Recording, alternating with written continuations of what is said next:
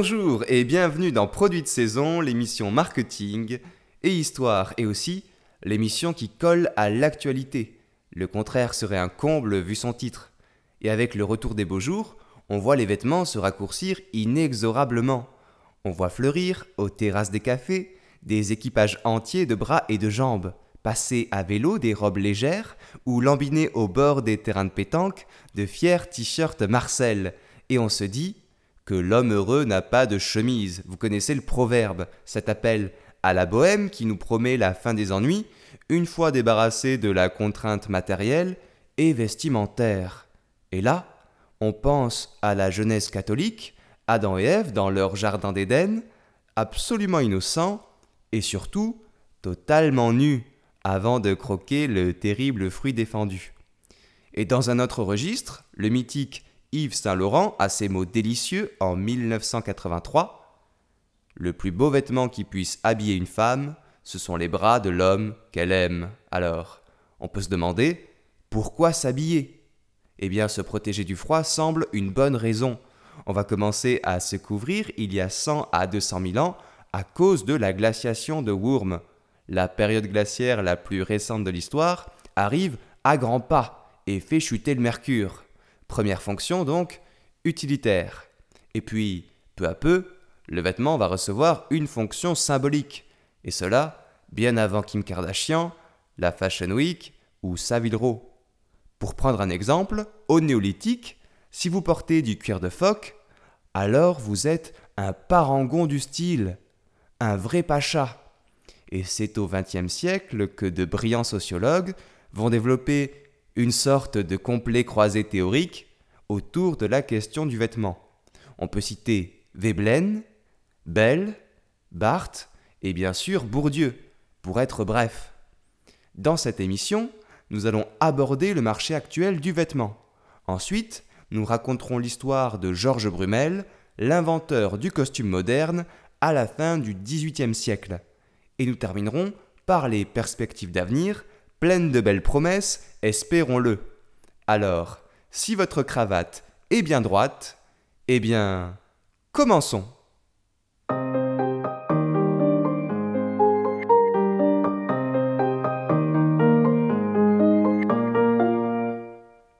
Mesdames et messieurs, le marché du vêtement est colossal. 1200 milliards d'euros dans le monde en 2020, et cela en dépit des confinements. Alors, on va le regarder à la loupe au travers de quatre points d'entrée, le monde, les pays, les entreprises et les tendances. Mais avant cela, il nous faut définir ce marché. De quoi parle-t-on?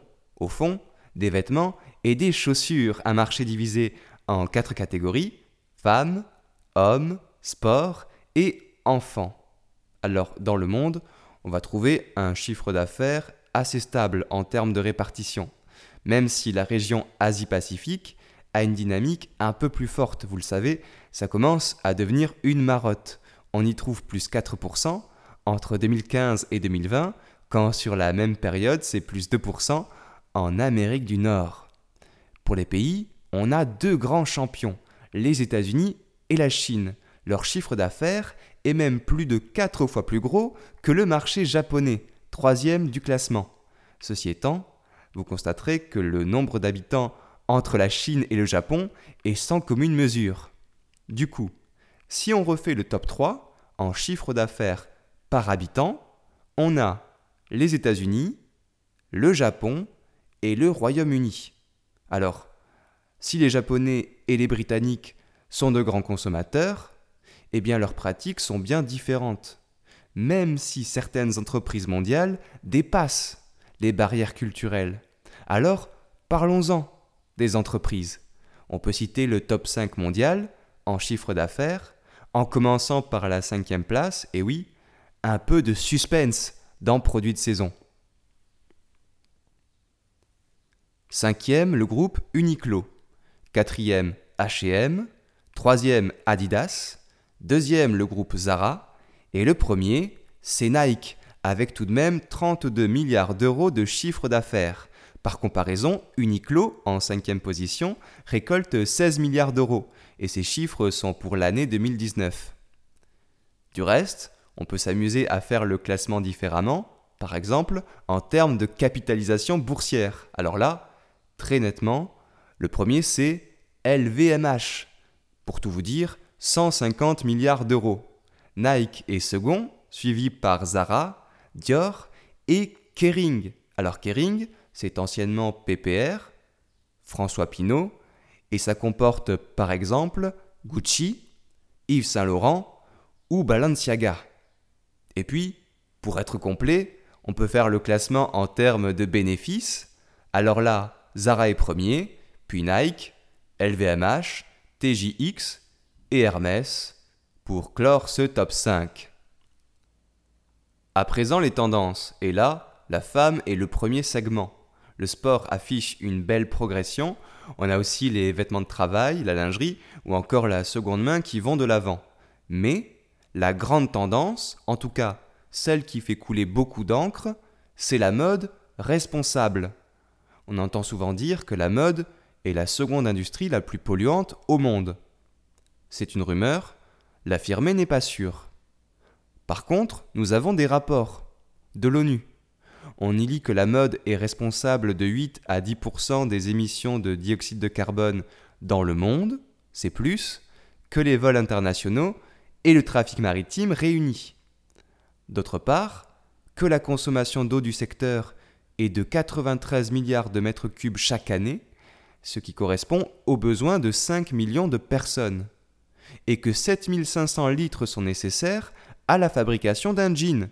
C'est ce que l'on boit en 7 ans, à raison de 3 litres par jour, avec un impact des machines à laver encore plus fort, à la fois pour des raisons de consommation d'eau et de pollution des microfibres plastiques se détachent de nos vêtements en matière synthétique et vont se répandre dans les sols et dans les eaux, sans oublier les procédés de teinture, considérés comme le deuxième facteur de pollution de l'eau au monde. Alors quand même, rassurons-nous, les solutions sont non seulement nombreuses, mais aussi déjà sur le métier à tisser. On en discute dans la troisième partie de l'émission, car pour l'heure, nous avons rendez-vous avec l'histoire. D'après Jacques de Langlade, il est le prince des dandys.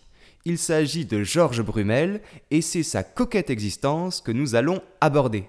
À peine le temps d'ajuster notre mise, on se retrouve tout de suite.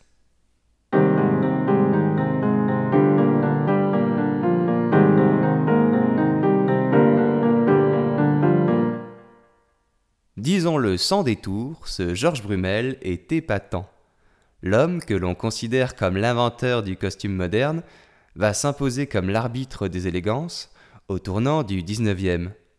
Et pourtant, à l'origine, il n'est rien. Un simple kidam qui finira par devenir conseiller de George IV, prince de Galles et futur roi d'Angleterre. Comment? Eh bien par ses charmes. La bagatelle? Mais non, le panache. Alors, pour mieux comprendre, tirons le fil et suivons son parcours. Georges naît en 1778 à Londres.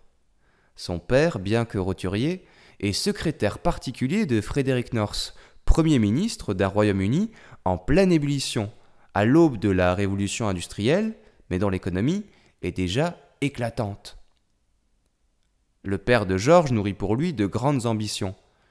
Il sera inscrit au prestigieux collège d'Eton, fleuron des public schools britanniques, avant de rejoindre Oxford, où il ne tiendra qu'un trimestre, plus accaparé par son nœud de cravate que par ses classes.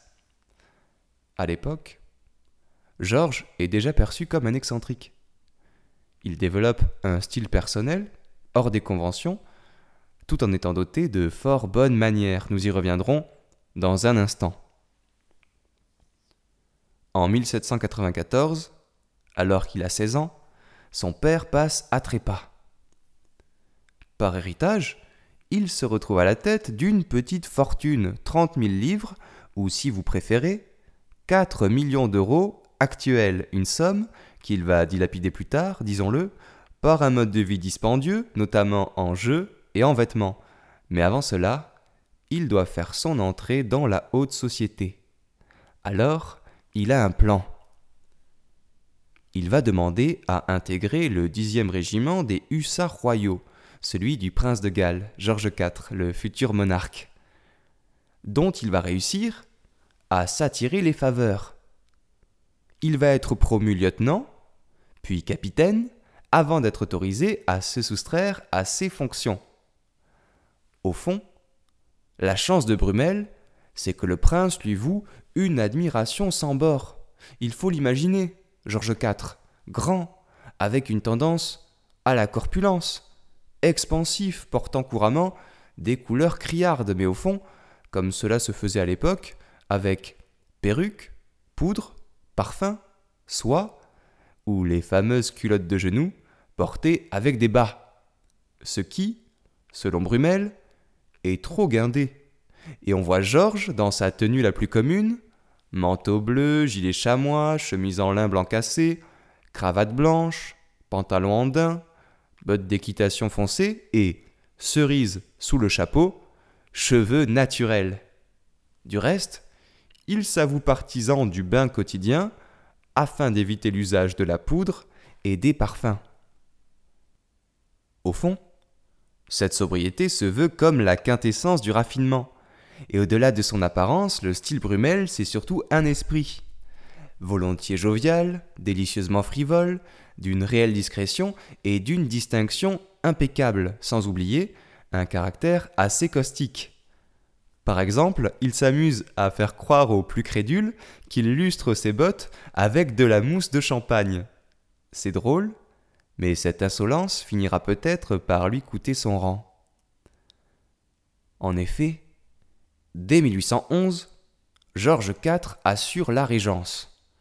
Il se détourne peu à peu de ses anciens amis, dont Brumel, et on raconte qu'un soir de juillet 1813, lors d'un bal costumé, le régent passe et dévisage Brumel sans le saluer. Alors, Brumel réagit il se tourne vers son ami Lord Alvanley et lui dit Alvanley, comment s'appelle ton ami rondouillard? Alors là, vous imaginez la déconfiture, la rupture, et consommée. Brumel tombe en disgrâce, ruiné par le jeu, il quitte l'Angleterre pour la France, s'installe à Calais, puis à Caen, où son mauvais appétit du jeu va le rattraper. Se trouvant dans l'incapacité d'honorer ses dettes, il sera mis en prison à partir de 1835. Et là, son tour de force va être de conserver son standing en dépit de sa condition carcérale, car c'est avec la complicité du directeur de l'établissement qu'il va réussir à organiser un véritable festin gastronomique, avec truffes, homards et champagne. Champagne à consommer avec modération. Enfin, sauf pour les chaussures.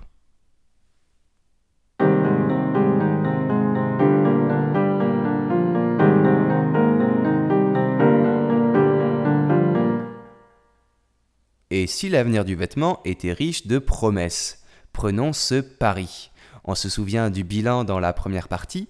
Regardons les solutions proposées, d'ailleurs notamment par l'ONU, dans ces rapports on préconise d'acheter moins, de privilégier la seconde main ou le recycler, c'est-à-dire les vêtements faits à partir de fibres recyclées.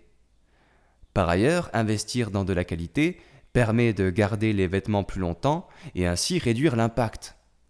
Pour les microfibres plastiques, on a une solution radicale, éviter d'acheter les vêtements qui en sont composés. On peut aussi utiliser des sacs de lavage disponibles dans le commerce qui permettent de les retenir pour partie. Alors toutes ces initiatives sont à la discrétion du consommateur, mais les marques peuvent aussi agir. Par exemple, en investissant en recherche et développement pour concevoir des fibres plus vertueuses. On a un exemple, le lyocell. Cette fibre, fabriquée à partir de pulpe de bois, est réputée biodégradable, infroissable, antibactérienne, beaucoup moins consommatrice d'eau que le coton, qui lui est gourmand, et aussi plus respirante, avec une meilleure gestion de l'humidité. Ce que l'ONU dit aussi, c'est que la solution doit venir de toutes les parties, et elle agit en ceci que les États membres, les ONG et autres parties prenantes puissent travailler ensemble pour promouvoir une mode durable. C'est louable, mais c'est l'ONU, vous le savez. Alors on leur souhaite bonne chance, passons à présent aux autres voies d'accélération de la mode de demain. Et ici, on pense au e-commerce. On l'a vu croître ces dernières années, avec un creux néanmoins pendant les confinements, en tout cas à l'échelle mondiale. La dynamique reste bonne, et la formule gagnante semble celle de l'omnicanal, en l'occurrence physique et digital. On parle même de figital, avec des boutiques qui se transforment en sorte de vaisseaux Star Wars remplis de gadgets avec intelligence artificielle, reconnaissance faciale, réalité augmentée ou encore Internet des objets, on peut penser aux miroirs connectés, à titre d'exemple. Et comme souvent, sinon c'est moins drôle, il y a les pour et les contre. D'un côté, la nouvelle expérience est perçue comme un bienfait. De l'autre, on déplore les sommes investies dans une série de gadgets aux dépens d'améliorer la qualité du produit. Car au fond, le vêtement, c'est un produit fini, et non une distraction. C'est même un artisanat, parfois centenaire. Enfin, c'est du sérieux. Et en même temps que le vestiaire se décontracte, depuis quelques décennies, le marché du costume se contracte. De fait, ceux qui continuent à le porter, volontairement, sont bien plus engagés, mieux renseignés, et leur panier moyen est supérieur. Alors demain, on peut imaginer que ces deux tendances vont se déployer, l'une et l'autre, avec des points de rencontre par endroit, car au fond, elles sont compatibles dans une certaine mesure. D'ailleurs, on le voit déjà, par exemple chez les grandes marques. On peut penser à Ralph Lauren, qui, au-delà de ses collections classiques, propose des pièces plus poussées au travers de labels différenciés pour valoriser l'artisanat textile. Dans le même esprit, Levis offre des jeans très robustes en reproduisant des modèles iconiques de son passé glorieux, là aussi, au travers de labels différenciés de sa gamme courante. Et puis encore, on pense à toutes ces marques qui ont essaimé depuis une dizaine d'années, avec une offre réduite en cherchant à proposer la meilleure qualité au meilleur prix. Chacun aura son idée de ce qu'il en est. Voici donc que l'émission touche à son terme. On va se quitter avec la citation traditionnelle, et là, on peut penser à Georges Brumel, car l'humour anglais a encore ses tenants, en regard même de la question vestimentaire. L'actrice britannique Hermione Gringold nous le prouve en 1955. Elle déclare, dans la presse américaine, Contrairement à la croyance populaire, les Anglaises ne portent pas de chemise de nuit en tweed.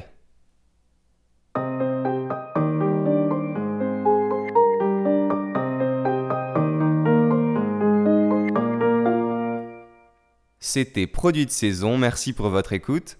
L'émission est appréciée et cela fait plaisir. Soyez libre de faire un retour, commenter ou partager. Alors là, c'est le pompon. Quant à nous, on se retrouve pour un prochain numéro. D'ici là, laissez-vous porter par les charmes.